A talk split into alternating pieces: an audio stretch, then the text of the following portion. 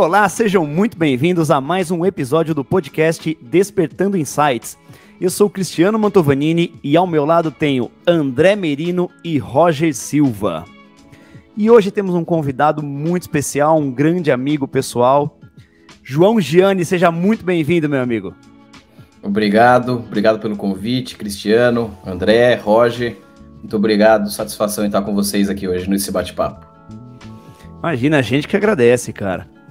João, eu sei que você é um empreendedor nato aí, você já teve diversas empresas, já foi, já trabalhou em diversos ramos de, ramos de atuação, né? Vou pedir para você contar um pouco da sua trajetória para gente, para o pessoal te conhecer melhor também. Tá certo. Vou tentar ser um pouco rápido, né? É, o empreendedorismo, ele é engraçado na minha vida. Eu acho que desde de criança, desde os meus 10 anos, eu criava canário da terra para tentar vender até eu perceber que o custo para manter era maior do que o custo que eu vendia. Meu pai sempre foi um incentivador dessa questão de empreendedorismo e comecei trabalhando no banco, era quando o Santander comprou o Banespa na época, e quando eu trabalhei no banco, eu era o, aquele posso ajudar, o estagiário, e um dia eu fiquei com a senha geral do banco e eu entrei no, no sistema para ver o salário dos diretores, o salário dos gerentes. E naquele momento eu olhei e falei: Meu Deus do céu, tem que ficar 10 anos aqui fazendo média, indo embora mais tarde. E todo aquele clima de banco, né? Você vender produtos que é, alguns você não acredita, para bater meta, para ser reconhecido. Eu falei: Não vou.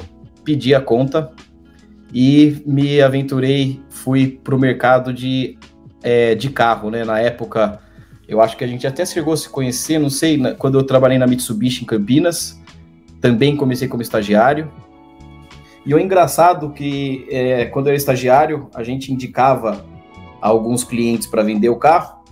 E também eu comecei a perceber que o carro que eu indicava para o meu gerente, meu gerente ganhava na época seus mil, mil duzentos reais do carro e repassava 5, 10% desse valor para gente, para o estagiário, né? E na época, é, a, a verba extremamente curta, era estudante ainda, né, de, de faculdade, então aquele dinheiro da semana ali contado, e eu olhava aquilo e falava, cara, o contato é meu. Eu praticamente estou vendendo o carro, o cara tá ganhando 90%, eu 10%. E eu comecei a meio que questionar o sistema ali na, na época da concessionária. E sempre pedi uma oportunidade para o diretor, né? Para eu ser vendedor. E na época, o vendedor de carro ele tinha uma idade média um pouco mais velho, então ele tinha 30, entre 30 e 40 anos, os mais experientes. E eu sempre era taxado como mais novo, moleque, não, imagina, você tem muito, muito feijão arroz para comer, enfim. E um belo dia entrou uma pessoa bem mal vestida na concessionária e os vendedores começaram a fugir, um para cada lado. E eu fui atender aquele, aquele cliente. Por coincidência, ele comprou duas L200 zero e quem vendeu foi o estagiário, o estagiário João, que atendeu o cliente independente do que ele ia comprar, não, atendi o cliente pessoa entrou na loja, eu fiz um bom atendimento e vendi. Naquele momento, o diretor deu oportunidade para mim é, para ser vendedor. E os três primeiros meses de vendas da minha vida na, na, na, Mitsubishi, eu vendi mais que todos os vendedores. E os vendedores já têm aqueles clientes, eles já estavam mais anos no mercado, então eles já, já tinham aquela, a, aquela bola de neve que vira recompra, né? E eu fui na raça, queria atender todo mundo, queria fazer, queria acontecer. Então, aquele momento eu, foi uma mudança de chave muito grande na minha vida. É, ainda não era a questão do empreendedorismo, ainda trabalhava ainda para um CNPJ, que eu tive bastante orgulho dessa trajetória. E eu comecei a questionar de novo, né? Porque é, quem, já, quem trabalha ou quem já trabalhou com venda de carros sabe o quão complicado é, né? Você vender um carro seminovo, é, você disputar no mercado com outras marcas e ter que falar coisas do, do, do seu veículo que às vezes não condiz 100% com a realidade. E depois de quatro anos de venda de carro, é, aconteceu um, um, uma cena na minha vida que eu lembro até hoje. Era um casal de senhores, eles foram comprar uma TR4 na época, e era uma TR4 específica que ela deu muito problema. Para você ter noção, o primeiro cliente devolveu ela para a concessionária depois de, de, ter comprado zero quilômetro, porque não vedava, porque é, era sempre um probleminha novo, é, era o começo da nova TR4, então sempre que tem o primeiro modelo do carro, ainda mais fabricado no Brasil, sempre tem uns, alguns detalhes para serem acertados, né? E essa senhora olhou pro meu olho e falou: João, eu não entendo nada de carro. É a melhor coisa que eu tô fazendo? Eu olhei no olho dela e falei: É. E eu cheguei em casa depois, fiquei com aquilo na cabeça, falei: Cara, eu não tive a criação que eu tive, é, honestidade, palavra, fio do bigode, para ficar mentindo para o cliente. E quanto mais você mente para o cliente, mais tapinha nas costas você recebe do dono da concessionária falando parabéns para você, que você conseguiu vender o carro, que a sua rentabilidade foi alta, que você conseguiu, na época, tinha muito retorno de juros, então você colocava um juros maior, você recebia parte disso. Isso era uma loucura, praticamente, isso daí, né? E aí, naquele momento, eu decidi parar. Falei, não vou, não vou mais vender carro. Que também eu tive essa visão que eu tive no banco lá atrás. Eu olhei quanto o diretor ganhava, quanto o gerente ganhava. Falei, meu Deus do céu, vou ter que ficar mais 5, 10 anos aqui fazendo o que eu não gosto, que é essa parte de tentar enganar, tentar mentir, tentar omitir principalmente algum, algumas, alguns fatos. E pedi para sair também de, de vendas de carro. E na época eu fiz uma, a melhor escolha da minha vida, ao meu ver. Fui morar na Austrália, fiquei quase dois anos lá. E lá, querendo ou não, eu comecei a entender que o empreendedorismo, ele às vezes está no nos mínimos detalhes, né? Todo mundo é empreendedor. A partir do momento que você enxerga que você vende o seu tempo de trabalho para qualquer organização ou qualquer projeto na sua vida, você é um empreendedor. Isso daí eu acho que é, é automático. E na Austrália eu fui sem saber nada de inglês, nada, nada. A primeira vez que eu fui pedir um, uma, uma informação na rua, eu desisti e anotei o, o lugar onde eu ia, cheguei no táxi, batia na, na folha e falava here, here, e o táxi me levou até o lugar. Então, eu passei por várias situações engraçadas na Austrália por causa do inglês. Graças a Deus, voltei de lá com, com inglês avançado. E aí, nesse trânsito de Austrália, né, é, eu fiz muitas coisas, então, é, quando você não sabe a língua, normalmente você vai para o trabalho braçal. Então, lá eu exerci vários tipos de trabalhos que eu nunca imaginei exercer na minha vida. Saí do, do Brasil pós-graduado e fui lá lavar carro, lavar prato, é, ser garçom, é, trabalhar em evento, carregar gelo, jardim. Então, eu fiz todos os tipos de trabalho e isso me engrandeceu bastante.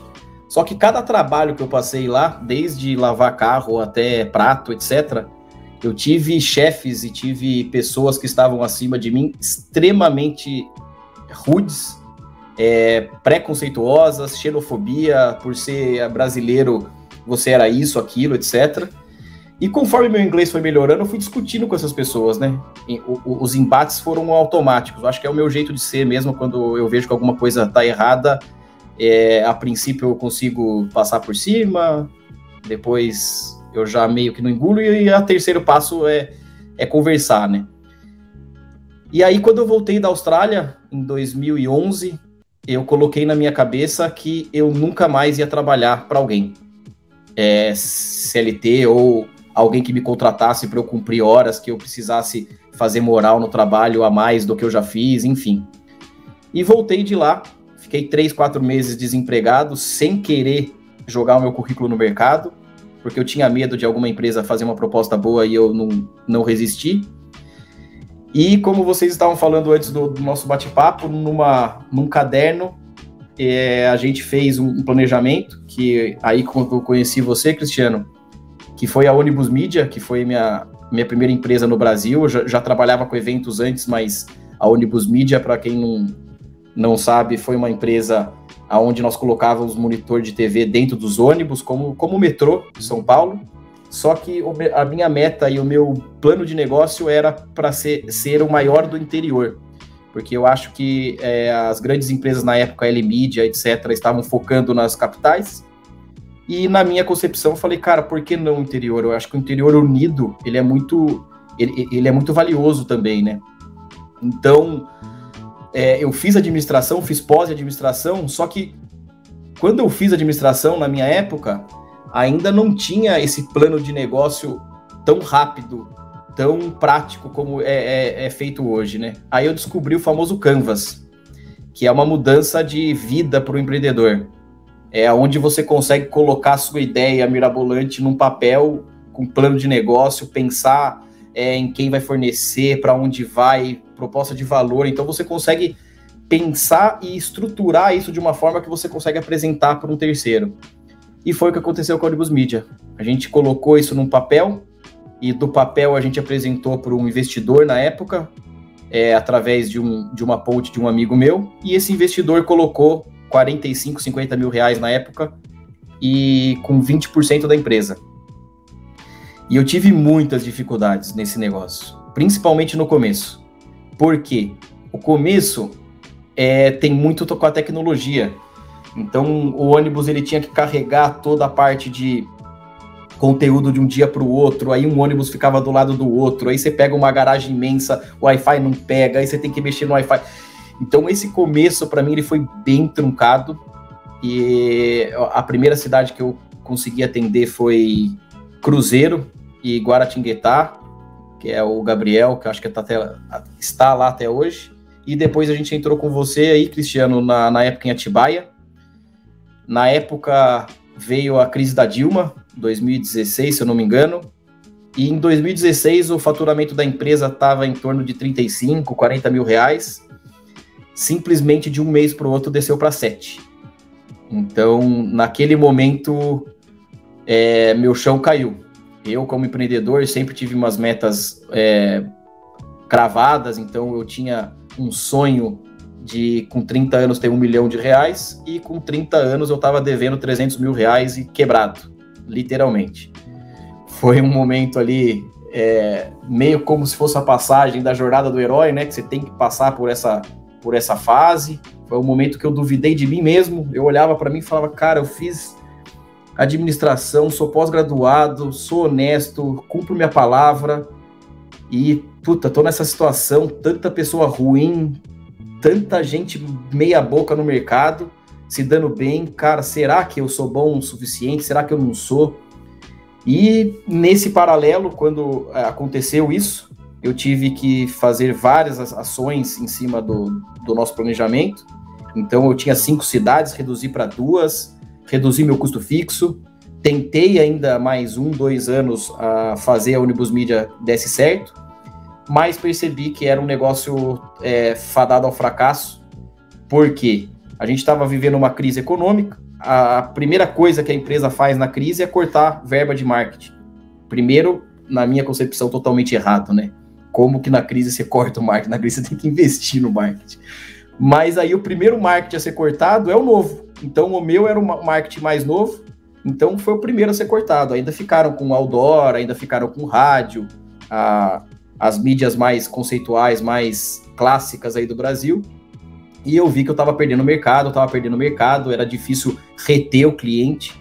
Então o cliente fazia compra, mas a recompra às vezes não fazia. Então eu percebi que aquele momento era o momento de tirar o pé e sair do negócio e abrir um outro negócio, e com esse outro negócio eu pagava minhas dívidas e assim foi, né? Aí nessa trajetória eu brinco que eu dei um tiro de 12 para cima, então a, a, cada conversa com um amigo eu falava sobre um tipo de negócio e graças a Deus as coisas foram culminando que eu abri quatro, cinco pontas de negócios diferentes, né? Então eu, eu fui fundador da Maikai Prime Solution, que é, era uma, uma assessoria financeira administrativa para médicos. O, o ambiente, o universo médico, ou o médico ele é o melhor administrador que existe, melhor que o administrador, ou ele não tem noção nenhuma. E aí eu comecei a perceber isso que era um puta de um filão de mercado, incrível porque o médico é boca a boca. Então, se você faz um, um bom trabalho com o médico, ele indica para outro, que indica para outro. Então, o sucesso ali para mim era, era fato. Também comecei a trabalhar com eventos. É, já, já trabalhava antes de ir para a Austrália, mas retomei esse trabalho com eventos também. É, fazia teatros, trazia teatros para Bragança, fiz o projeto, desenhei o projeto junto com o Thiago Rosa, parceiraço, que foi o Colegas, que foi para mim projeto mais gratificante que eu já fiz até hoje, que foi a maior dramaturgia até hoje com, é, com atores com síndrome de Down, Léo Cortez, o diretor, então foi, foi especial para mim. E também fiz o Taste Week. Taste Week, para quem não conhece, é, ele tem um molde parecido com o Restaurante Week, que acontece nas grandes capitais, mas também, sempre visando o interior, que eu gosto tanto, eu fiz o Taste Week, focado, fiz em Bragança Paulista, que, aliás, teremos a edição também esse ano na segunda quinzena de, de agosto. E aí eu comecei a trabalhar com o evento, junto a Bria Maikai. Nesse paralelo, um outro amigo meu, a gente abriu um e-commerce ligado com, com esporte. Então a gente vendia é, todos os equipamentos de esporte, trave, rede, é, várias coisas, e a empresa tinha um objetivo a médio prazo de começar a fazer quadras, né? E aí, nesse meio tempo, um, um amigo meu da faculdade, o amigo, amigo seu também, Cristiano Senhor Marcos Sanches, já, já, tinha, já tinha conversado com ele algumas vezes sobre outros projetos também. E ele perguntou se eu fazia evento corporativo, falei que já tinha feito, sim, e que estava, estava à disposição dele, né? E em 2017, ele me contratou a primeira vez pela, pela Onyx, e eu comecei a, a essa trajetória dentro da indústria farmacêutica, é, prestando serviço em eventos, fazendo eventos para a indústria. Em 2017 eu fiz praticamente 12 eventos, 2018 é, 30, 40, em 2019 já foi para 110 eventos. E aí, know-how, é, muita coisa ali no corporativo eu aprendi tomando na cabeça, com muito cuidado, com muito preso. Eu ia é, pessoalmente em todos os eventos, fazia entrega para que nada saísse do lugar. Então, aquela coisa do chão de fábrica que a pessoa, que o diretor trabalhou lá embaixo, fazendo, sendo faxineiro e foi levantando e foi crescendo, eu acho que essa trajetória dentro do evento tem, tem muito a ver também com, com isso, né? E aí, de novo, a nossa geração não tem sossego. Depois da Dilma vem o Covid. Aí o Covid também deu uma crise gigantesca. Não preciso nem falar o que aconteceu com o mercado de eventos. Também essa questão do empreendedorismo, ela tem muito, muito a ver com a questão de adaptação, né? Você ser rápido com com as suas decisões, não tem tempo, decisão errada, às vezes você quebra um negócio. E naquele momento eu me vi de novo, sem chão, falo, puta, agora que eu tava tudo certinho, a, a, as contas pagas, eu já tinha pago minha dívida lá de lá atrás da Ônibus Mídia, veio a crise, é, foram cancelados quatro, cinco meses de eventos, então chegou a crise em, em março, de repente eu me vi seis meses sem eventos. A primeira coisa que eu pensei foi nas, nos colaboradores, nas pessoas que, que acreditaram em mim. E aí, nesse momento, eu falei, pô, não, não vou pensar só no dinheiro, não vou fechar minha empresa. É, deixei todo mundo sem trabalhar, na verdade. É, entrei em acordo com todos e reduzi um pouco o salário de todos na, na época. Todo mundo aceitou, todo mundo entendeu a, a necessidade. E nesse meio tempo a gente, eu fui me, me colocando, é, fui me adaptando e o universo de eventos ele foi para o evento online. De repente o evento que era presencial ele se tornou um evento em estúdio. E eu comecei a ser profissional em evento em estúdio, ter parceiros, entender, entender tecnologia. É, para variar, a primeira live que eu fiz foi eu, o Marcos e o Ricardo Amorim na live. Travou a live travou, cara. E eu tava lá, meu coração, não, não, o meu coração, ele não pulava, ele, ele parou. Falei, cara, não é possível. Primeira live de peso na minha vida. Ricardo Amorim, ícone da economia. Marcos Sanches, vice-presidente da MS. E me trava. E por que que travou? O elástico da Amazon. A Amazon, se não é a maior, é a segunda maior provedora de internet no mundo eles falharam. Não foi o estúdio, não foi o João, não foi a contratação, não foi o backup, foi o elástico da Amazon que travou. Aí eu percebi que em eventos a eventualidade ela é constante. A eventualidade ela existe, não existe um evento 100% previsível. Você pode pensar em todos os fatos, mas vai chegar lá, vai cair coisa, vai ter ataque do coração, vai acontece, é evento. Então essa essa, esse gosto pelo empreendedorismo, esse gosto pela, pelo novo desafio, o evento ele acaba suprindo esse, esses desafios diários, né? Porque apesar de você planejar, planejar, planejar, planejar, chega no dia, é, é uma aventura. É, às vezes sai perfeito, às vezes não, às vezes o que não sai perfeito você consegue contornar no meio do caminho. Então tem muita história bacana de evento também nesse sentido. E nesse meio tempo, eu, eu vendi minhas duas outras empresas, que era a Maikai e também a Sport It. É, os dois sócios, por coincidência, são grandes amigos, então eu vendi minha participação para eles porque eu não estava conseguindo dar atenção para o negócio como eu deveria. Então eu resolvi, por, por livre espontânea vontade e ambas as partes ali, sair na, na hora certa ao invés de, de, de, prejudicar a amizade em si, né? E comecei a, a, trabalhar nesse projeto novo que eu tô da Live Idea. A Live Idea é uma agência de eventos também, mas ela veio com, com um propósito diferente do que a Onyx, do que eu tinha lá no começo. A Onyx ela era uma empresa que executava. Eu entrava no bid. O bid, para quem não conhece, é uma concorrência entre as agências. Então tinha um escopo de evento. A empresa jogava para o mercado. As agências faziam esse essa cotação e a menor cotação ganhava e executava o evento. Isso é, é a Onyx que está lá até hoje. A Luana é minha grande parceira aí que que está no comando da Onyx hoje em dia.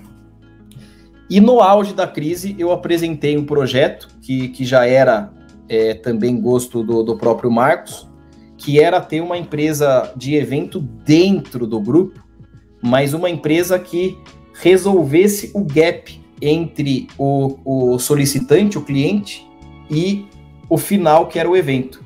Então ele queria alguém que entendesse um pouco do negócio no meio campo, para chegar para o cliente, construir junto com o cliente algo algo palpável, com budget ideal.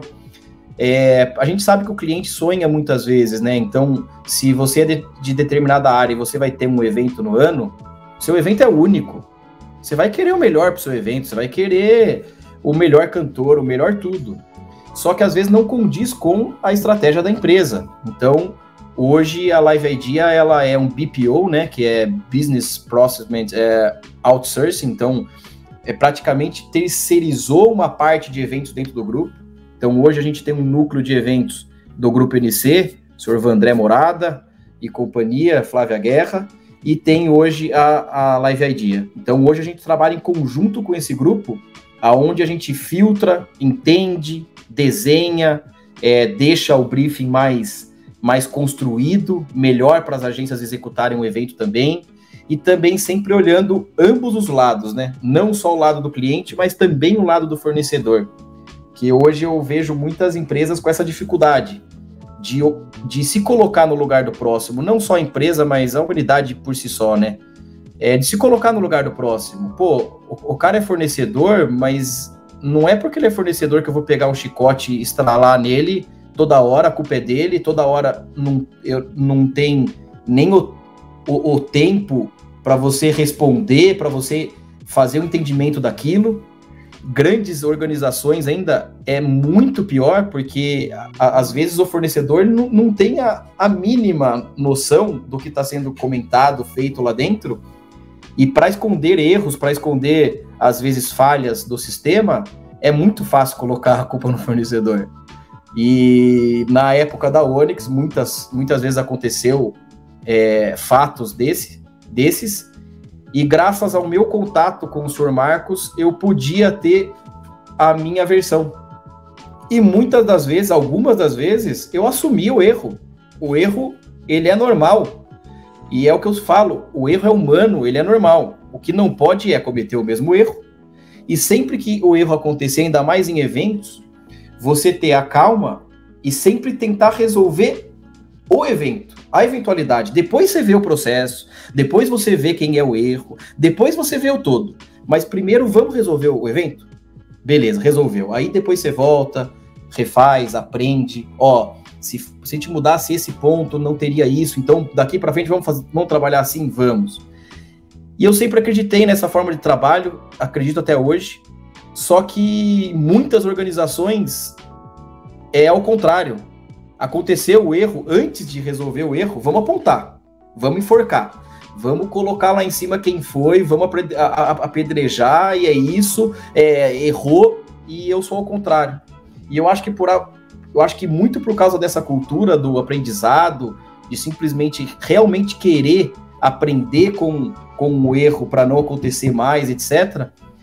Essa, esse fardo, essa oportunidade da Live Idea foi, foi me dada, né? Então hoje eu tenho uma missão muito, muito grande com o Grupo NC, hoje o maior grupo farmacêutico da América Latina, que eu tenho orgulho demais de trabalhar junto, e também uma, uma dívida de, de, palavra e de honra aí com o senhor próprio Marcos, que me deu essa oportunidade também da Live Idea. Então hoje a gente está desenhando todos os calendários do grupo de eventos, é, pensando em sinergias que podem acontecer entre áreas, é, contratar um palestrante para mais áreas, ter sinergia em custo, negociar mais é, demanda, então você tem um custo melhor. Então hoje a gente está nessa nessa demanda. E como você falou, empreendedorismo, né? Sempre atento no mercado. Eu tenho uma farmácia hoje em Atibaia e outra em Bragança Paulista, então tenho duas farmácias também. E sempre olhando, né? Comprei semana passada é, um curso do metaverso para entender esse novo mundo, para entender os próximos passos. Essa onda está começando a crescer agora. Quem não remar agora vai ficar de fora. Então, estou querendo remar essa onda também sempre atento. E o que, que eu vou fazer amanhã? Aquela velha pergunta, né? Que, onde você se imagina daqui cinco anos? É, é muito difícil responder para um, um, empreendedor responder isso, né? Com certeza eu imagino a Live ID maior, eu imagino ela mais estruturada, o grupo NC redondo em eventos, sendo um exemplo de benchmark para o mercado como um todo, como BPO. Então tenho meus sonhos também, e minhas metas, né? Minhas metas de vida, meus, meus sonhos. A cada vez que eu passo numa oportunidade, é, a cabeça gira daquele jeito. Então, eu tentei ser prático na minha história aí de empreendedorismo, mas acabei tomando um pouquinho do tempo aí, pessoal. Imagina, cara, essa história nem eu conhecia, nós estamos aqui de boca aberta. O cara nasceu para ser empreendedor mesmo. João, que top, cara nem eu sabia das farmácias, não sabia nada disso. A época da ônibus mídia que você contou, eu lembro muito bem, porque a gente foi até parceiro na época, né? A gente sentou, conversou, e, enfim, fomos tentando arrumar maneiras ali de, de seguir nessa trajetória, né? Mas é o, o mais interessante da sua história é os tombos que você levou, mas não tombos de quebrar, como somente da ônibus mídia, mas tipo do chefe que queria que ficava te apurrinhando lá na Austrália, do pessoal Sim. que não te dava oportunidade nos outros empregos. E ainda assim, você nunca desistiu, né? Você sempre buscou algo mais. E hoje tá aí, cheio de empresa, consolidando uma nova forma de trabalho dentro da maior indústria farmacêutica do Brasil. Estão fazendo algo que não existia anteriormente, nem se imaginava, né? Esse, esse processo de terceirização. Até porque eu sei que era tudo muito fechado, né? Entre as empresas do grupo, enfim. E assim, hoje a gente assiste essa, essa nova geração querendo crescer muito rápido, sem passar por essas etapas. Qual conselho você tem para esse pessoal? Porque a gente sabe que os tombos que você levou fizeram com que você se fortalecesse, aprendesse e chegasse onde está hoje. Às vezes, sem esses tombos, você não seria tão expoente como você é hoje, né? Sim. Às vezes eu me coloco também nessa nova geração de querer tudo mais rápido. Olhando para trás a minha história mesmo, quando eu era estagiário, e queria ser vendedor de carro, quando eu estava no banco e já queria ser ajudante do gerente geral, e eu sempre quis dar esse pulo. Eu, eu acho que é, é não é só a nova geração, eu acho que é o ser humano por si só, né? Ele vê a capacidade, ele vê a oportunidade, ele fala, por que não? Mas a gente vê que o mercado por si só também tem essa resistência com a idade, né? Tinha muito mais anteriormente. Hoje a parte de tecnologia é ao contrário. A, a pessoa mais nova ela tem muito mais valor do que a mais velha hoje, se você for ver, né? Principalmente na parte de programação, software, novas soluções. Então, hoje essa, esse paradigma mudou, mas também o mercado mudou, né? Antes, se você fosse pensar, é, ser um gerente de banco, ser um é, cargos nesse estilo era o, o, ápice, era o ápice da cidade. Nossa, meu pai é gerente de banco, meu, então Hoje já não. Hoje a pessoa, para você reter um, um, colaborador, um parceiro seu, é, não adianta só um salário, não adianta só. Não, é, é, é, um, é um contexto, é um ambiente, é uma flexibilidade. Hoje a pandemia mostrou também essa flexibilidade de, de home office, etc. Então, você tem que ser mais flexível hoje para reter talentos. E em cima da sua pergunta, com certeza, a, isso não só na questão de, de, de empreendedorismo, de profissional, mas eu acho que a vida por si só, né? Eu acho que na dor o aprendizado, o crescimento, ele sempre é exponencial. Desde um pé na bunda de uma namorada até uma quebra de uma empresa, deixa você muito mais cascudo, muito mais forte, muito mais é, dando valor para as mínimas coisas. Então, se você não passa por processos é, passo a passo, você acaba pulando processos que quando você chegar lá em cima, se você chegar, ou você vai cair de verdade, porque é, às vezes você não consegue atingir sua expectativa, que você quer tudo mais rápido, isso pode até gerar uma depressão, quanto o contrário, né? Quanto você consegue chegar lá em cima, mas você não teve esse aprendizado. Então você chega lá em cima, você trata as pessoas mal, você gasta seu dinheiro totalmente errado, você ganha 100, gasta 100, você ganha 200, gasta 200, então você não tem essa, esse passo a passo, né? mas com certeza as dores foi, foi o meu crescimento exponencial, tanto em términos quanto a questão de quebrar a empresa, quanto ser maltratado na, na Austrália em determinados emprego, empregos. E nesses empregos eu sempre fiz questão, antes de sair, conversar com a pessoa que tava, que tinha aquele resquício, né? E uma delas eu até cheguei em. Falei, falei com ela, né? Cheguei para o cara, era um senhor, Aí eu falei, ô, ô você sabe aquele currículo que eu entreguei para você que eu fui vender, que eu fui lavador de carro no Brasil? Cara, é mentira. O carro que eu lavava no Brasil era do meu pai. Sabe aquele cara que tá do outro lado da rua que manda em você, que é o vendedor de carro? Eu saí do Brasil com esse cargo. Quantas línguas você sabe? Eu tô na minha segunda. Eu não pertenço a esse lugar, não vou ficar nesse lugar. Eu só quero que você saiba que o que você xinga a gente, que a gente é burro, que a gente não consegue chegar fora da caixa, eu tenho mais estudo que você. Então, eu vou sair daqui e vou chegar no Brasil, provavelmente, com o tempo de vida, você dono da concessionária que você trabalha aqui hoje. Então, antes de você criticar o cara que está aqui, pelo menos entenda a história dele, como que ele chegou aqui, como ele é formado. Sabia que tem lavador de carro do meu lado aqui que é engenheiro, que é dentista? Então, antes de você ser preconceituoso, entenda as pessoas, etc e tal. E eu lembro que eu trabalhava com oito brasileiros junto, né? É, enquanto eu conversava com ele, ele me, ele me mandou embora três vezes durante a conversa, e eu falava, não, beleza, eu vou embora, não pertenço a esse lugar, eu vou embora. E nisso, meus oito amigos atrás dele fazendo graça, é, pra eu dar risada, enfim, aquela, aquela coisa de, de amigos mesmo. Mas foi, é o que você falou, eu acho que o passo a passo, a resiliência principalmente no empreendedorismo, e aí a questão de fé mesmo, né? Eu acho que, que também a Bíblia e a igreja fala muito essa, essa questão, né? O que é seu tá guardado, construa. Às vezes não vai vir na hora que você deseja, infelizmente. Mas se você sabe que você está no caminho certo, se você dorme tranquilo, se você não deve nada para ninguém, se você não tá. Sabe aquela coisa de dormir tranquilo? Eu acho que esse é o caminho, né? É, eu acho que as coisas vão vir. Quem, quem quem vai pelo lado certo, quem quer construir de verdade, as coisas acontecem. E às vezes, se não aconteceu até agora, ah, injustiça, injustiça, aconteceu, aconteceu. É aprendizado, é olhar para frente, aprender com o passado sempre, mas sempre olhar para frente de, de, um modo positivo, né? Eu acho que não, a, as dificuldades de hoje não podem te derrubar e não pode deixar a gente de sonhar, né? Eu acho que esse é o, é, é o que eu deixo aí para os jovens que estão começando e querem começar e que tentaram um negócio e não deu certo. Então, por que, que não deu certo? Reveja o porquê não deu certo para dar certo no segundo. Às vezes, o erro do primeiro faz você não ter o erro do segundo.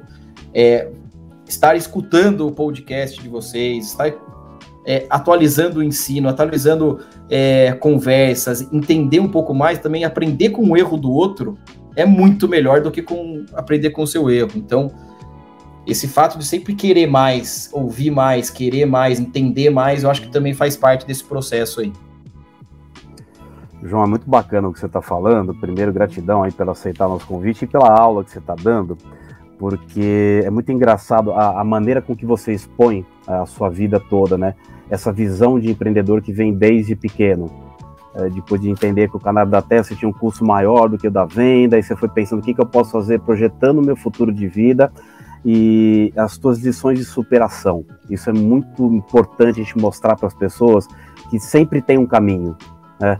Não deu certo um caminho, cara, é, é um caminho tortuoso, tem obstáculo, a porta tá fechada, legal, cara, volta e pega um outro caminho. E você vai achar um caminho que em algum momento vai te levar para um lugar bacana. Então você mostrou aqui que você tem várias experiências de aprendizado, errando ou olhando o erro do outro, vendo comportamentos de pessoas.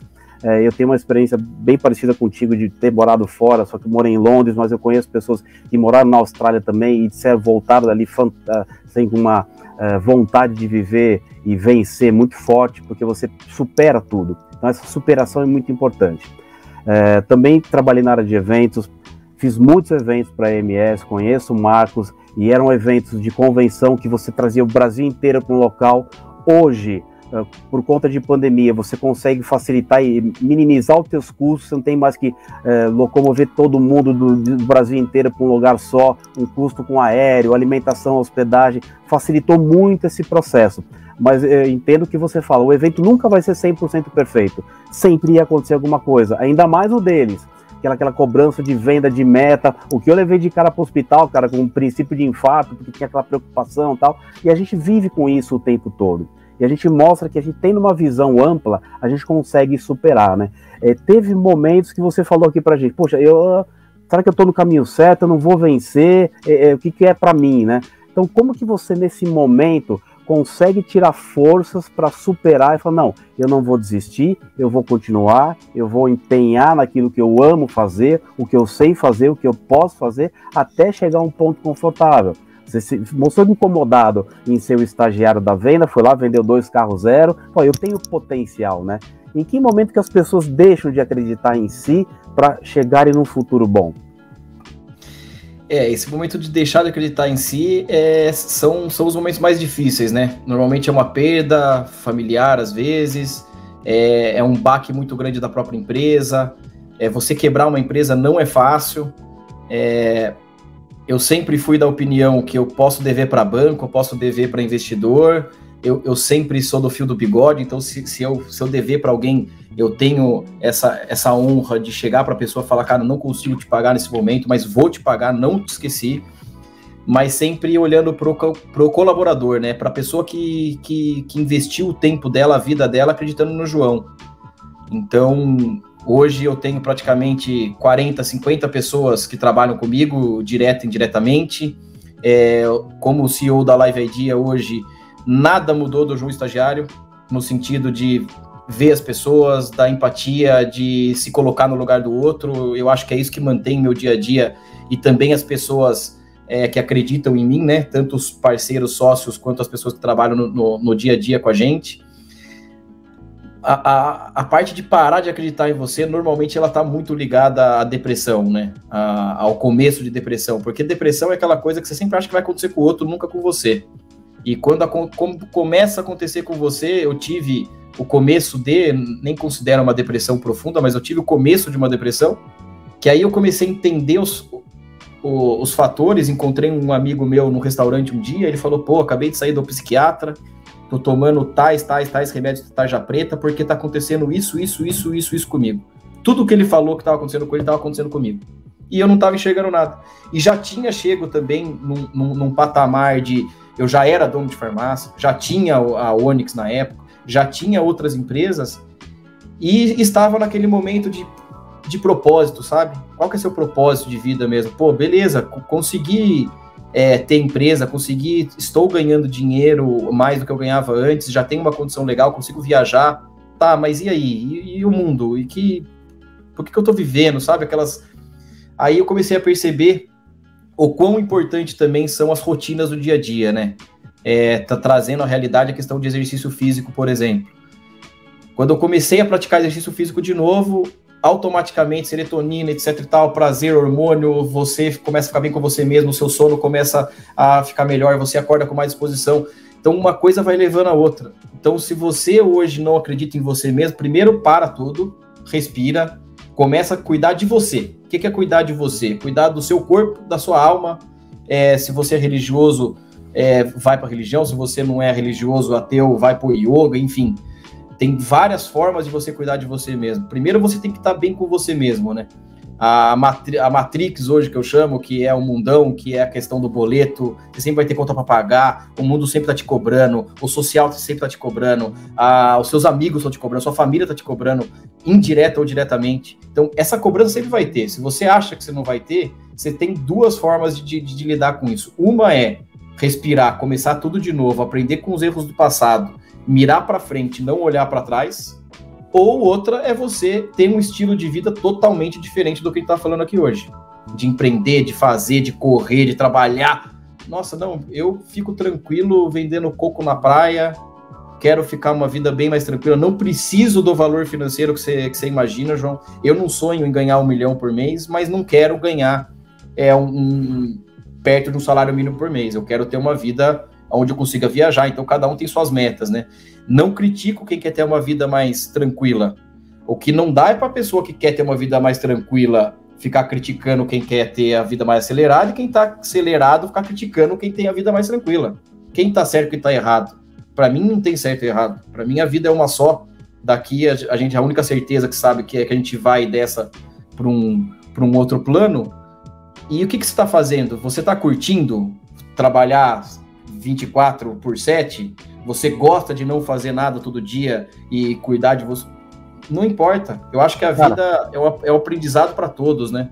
Exato, é só você ver a quantidade de empresários que largaram as empresas de anos para montar uma pousada na Bahia. Tal. O, cara, o cara vai trabalhar do mesmo jeito, mas ele está investindo no negócio dele, tem uma vida mais tranquila, mas ele tem um entendimento daquela necessidade daquele momento, né? Então isso é Exato. bem importante, né? Exato. E antes tinha muito mais esse movimento, né, Roger, no que, né, nessa questão de. Não existia home office. Home office era um negócio de louco. Agora que o Elon Musk lá também tá voltando presencial, a gente voltou nessa, nessa dúvida. Eu sou totalmente contra 100% home office, mas sou totalmente hoje contra 100% presencial. Eu acho que a flexibilidade traz a, a, a, a evolução do mercado. Eu acho que no online Hoje eu trabalho, às vezes, até mais do que o presencial. Se você contabilizar São Paulo, ainda nem, nem se fala, né? A pessoa te, demora uma hora e tanto para chegar no trabalho, depois uma hora. Cara, é, é, três horas que a pessoa pega e rasga, e joga no lixo esse tempo. Sendo que em três horas na casa dela, ela pode ler, ela pode estar com o filho, ela pode estar com a família, ela pode planejar. Então, hoje a flexibilidade, para mim, ela é o ideal do ideal nesse sentido. E a flexibilidade traz essa questão que, retomando, que hoje a pessoa consegue ter a pousada trabalhando na indústria, na empresa que ela trabalha. Então, o que eu. É, desde os 17 anos eu tenho um sonho meio louco, que é dar a volta ao mundo de veleiro. Eu, eu já errei esse planejamento por 7 anos, eu queria dar com 30, com 30 32 anos, né? Hoje eu tô com 37 ainda só entrei no veleiro 3, 4 vezes, olho toda semana o preço deles, fico olhando é, vídeo no YouTube. Mas o meu grande sonho hoje ele pode ser real porque daqui dois anos, se eu planejar tudo certinho, eu consigo trabalhar dentro de um barco. Eu consigo estar tá em Cancún, mergulhando entre uma reunião e outra. Por que não? Ainda tem a questão do ser humano, né? Porque é aquela coisa.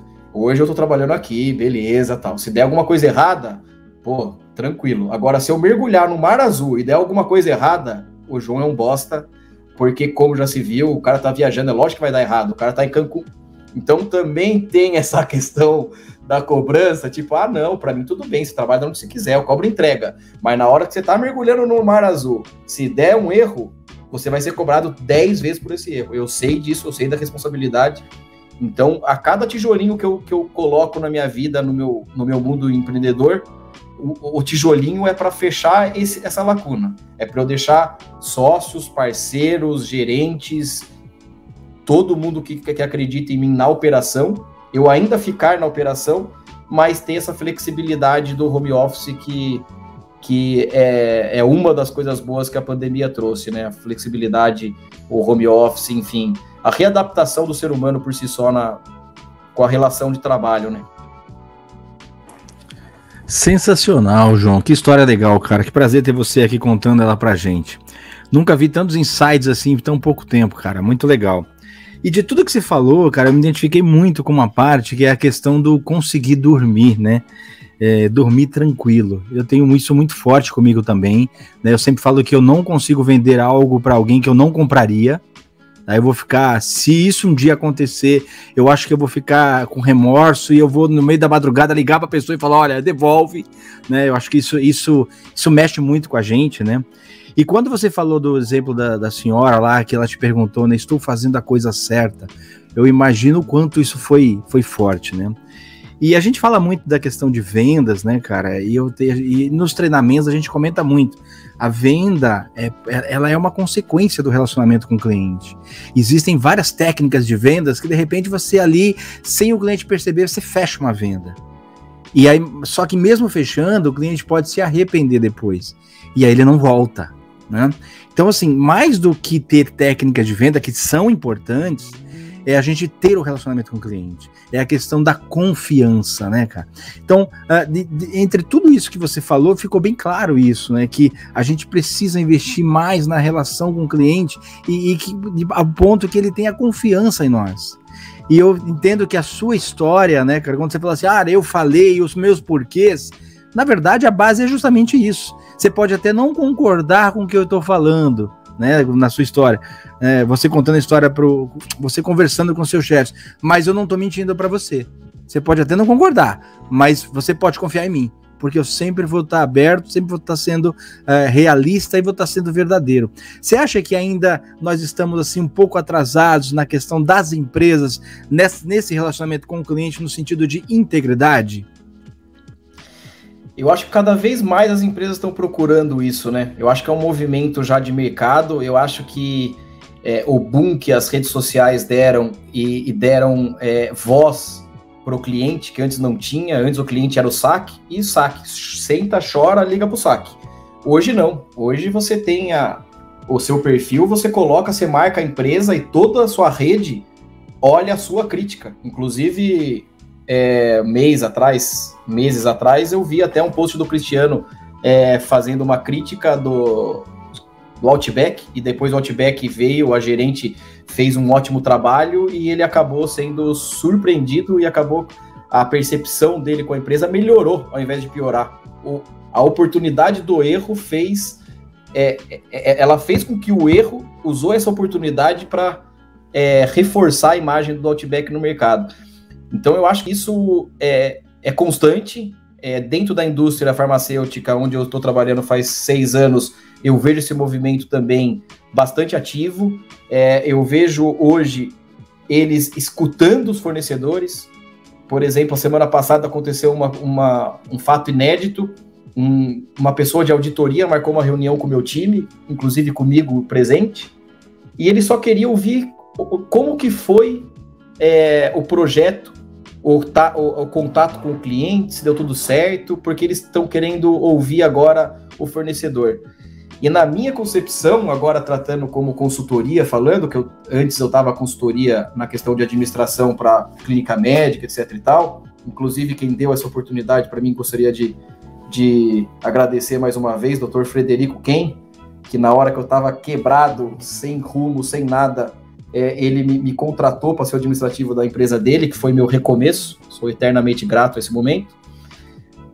Mas se você pegar hoje, é, todas as empresas elas precisam, se, se elas ouvirem o seu parceiro direto, que é normalmente ou é o fornecedor ou é o cliente, ela tem todas as dores ali. Ela não precisa contratar um, uma consultoria.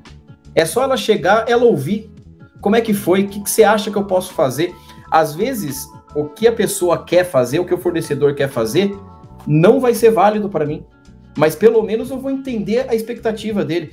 Então, quando você tem uma expectativa, isso daí em qualquer relação do ser humano, né, não só de trabalho, quando você tem uma expectativa grande e ela não é atendida, automaticamente isso aí gera um desconforto gigante, né? Então, você entender a expectativa da pessoa, do cliente, do fornecedor, faz com que você olhe seu negócio de uma maneira diferente. Você para de olhar daquele momento, não, eu tô pagando. Sabe aquela coisa de criança que faz o terror no colégio e a mãe vai lá e chega e fala: É, mas eu que tô pagando, mas eu pago isso aqui. Tá, e daí que você tá pagando? E daí? É uma relação de, como você falou, uma relação de confiança, ela se constrói em confiança. Ela não constrói naquela naquela coisa antiga de o gerente tá com chicote, chicoteia, faz. Tô pagando, se vira, me entrega isso daqui, não quero nem saber. Não. Às vezes o cliente vai errar, às vezes o fornecedor vai errar, às vezes a cadeia vai errar. Mas o que você não pode é só achar que porque você está em cima, isso não importa se você é o cliente, se você é o cara que está pagando o fornecedor, ou se você é o gerente, ou se você é o diretor. Só, só por você estar naquele andar de cima, você pode tratar mal o cara de baixo. Se coloca no cara de baixo. E às vezes o, o presencial, voltando na questão presencial versus home office, o presencial ele é muito importante, porque por você conhecer a pessoa, a pessoa chega com aquela cara meio emburrada no trabalho, você fala, pô, o que aconteceu? Pô, cara, tô com problema em casa, assim, assim, essa. Então você ouvir também a pessoa e você entender que aquela pessoa tá frágil naquele momento e que se ela cometer um erro, você já sabe que você não pode crucificar ela por causa daquilo, e você ter um ponto de atenção, você ter retaguarda. Então, esse tato com o cliente e com o seu colaborador, na minha concepção, ela é, eu já vejo esse movimento há 3, 4 anos no mercado e cada vez mais vai se intensificar. O cliente ele está passando a, a, enxergar ele como mau cliente. Porra, agora eu tô vendo que eu sou um mau cliente, cara.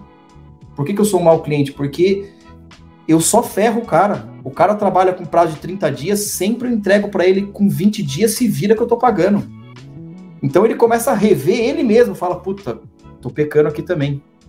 Já que eu tô fazendo isso, puta, eu vou dar um a mais aqui, não, eu vou, vou tentar me programar antes. Então acho que essa junção do mercado, que antes era bem separado, é, eu mando, você obedece, essa questão de co-criação, que é hoje a base da Live Idea, co-criar com o cliente, co-criar com todos, eu acho que esse é, é, a tendência das organizações que querem ficar no mercado, né? Quem não quer ficar no mercado sempre vai ter o gerentão, sempre vai ter aquele dono de empresa.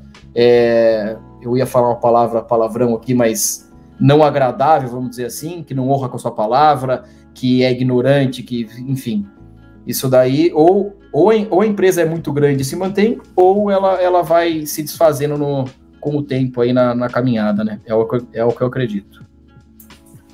Show de bola, João. Ainda terminamos com uma lição de liderança.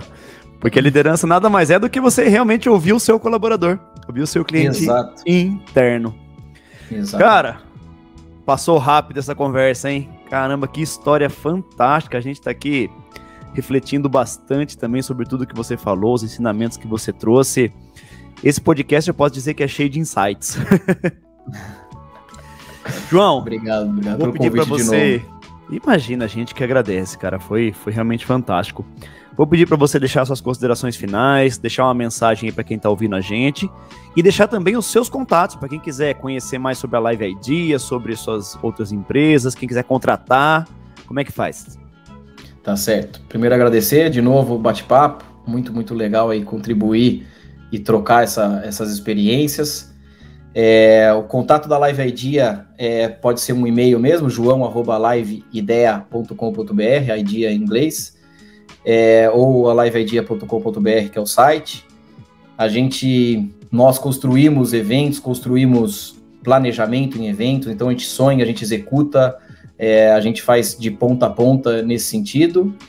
E o que eu, o que eu deixo, o que eu gostaria de deixar para todos é essa questão da empatia, né? Eu acho que a empatia, com a empatia, a gente reduziria mais de metade dos nossos conflitos diários. É, e a empatia tem muito a ver de deixar um pouquinho com o famoso ego de lado, né? Eu acho que o ego que eu coloquei no meio da conversa, na questão de posição que você está, a posição que você está é exatamente o verbo to be. Você está. Amanhã você pode não estar.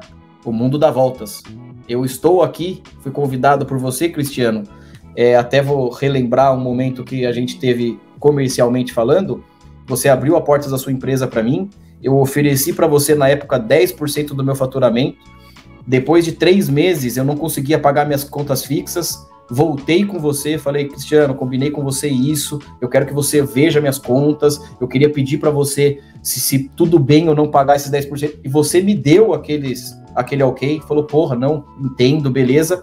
E eu acho que essa construção de, de caráter, de palavra, de fio do bigode, que faz eu estar aqui, que vai fazer o amanhã a pessoa que eu, que eu tô tendo um negócio hoje me ver com bons olhos.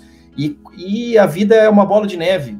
Você vai colhendo os resultados no decorrer dela. Então, quanto mais velho você fica, se você trilhou o caminho certo até então, você vai ter tanto contato, tanta capilaridade, que se você não estar naquela posição naquele momento, você consegue se reposicionar no mercado tão rapidamente, porque tantas pessoas gostam de você, pelo jeito que você age, pelo jeito que você é sincero, pelo jeito que você fala. Então é aquela coisa, é sempre optar pelo caminho certo e não o mais fácil. O mais fácil vai passar na sua vida toda hora, toda hora, todo momento. O esquema, o, a corrupção, o para você entrar o bola aqui, o negócio, o jeitinho, mas se você for pelo caminho certo, que normalmente provavelmente pode ser um pouquinho mais comprido, mais árduo, mas é esse daí que você constrói. O mais fácil você desconstrói, você ganha no momento. Pode ganhar seus 5, 10, 100, 1 milhão. Só que você desconstrói o seu caráter. E o desconstruir o caráter é uma coisa irreversível para mim. Acabou. Se você falhou comigo uma vez, mentiu para mim uma vez, foi cafajeste, foi canalha, para mim isso daí já não existe mais essa pessoa na minha vida. Essa pessoa para mim é foi taxada da, da, com aquele momento, entendeu? Então é isso, é, é, traçar o caminho certo. Às vezes é difícil, precisa de resiliência. A questão é a inflação, economia, o jeito que a gente vive no Brasil hoje não é fácil, mas sempre ter fé. Ter fé, abraça Deus, Jesus, se olhar, principalmente, né? Que é o, o cuidado com você mesmo. Ninguém vai ter o seu cuidado se não for você mesmo. E um bom dia, uma boa tarde ou boa noite para todo mundo aí, né? Que esteja ouvindo a gente nesse momento. Prazer em, em falar com vocês. Show de bola, cara. Obrigado. É o que você falou, né? A confiança ela se constrói numa via de mão dupla. Então, é, foi assim que nossa amizade foi construída lá no passado, como você citou agora, e é assim que a gente vive daqui para frente, botando a cabeça no travesseiro e dormindo tranquilo, né? João, mais uma vez, muito obrigado. E a vocês que estão nos ouvindo, eu os convido a seguirem as redes sociais do podcast Despertando Insights no Instagram e no Facebook e o Despertar da Excelência no YouTube. Despertando a excelência que há em você. Até a próxima!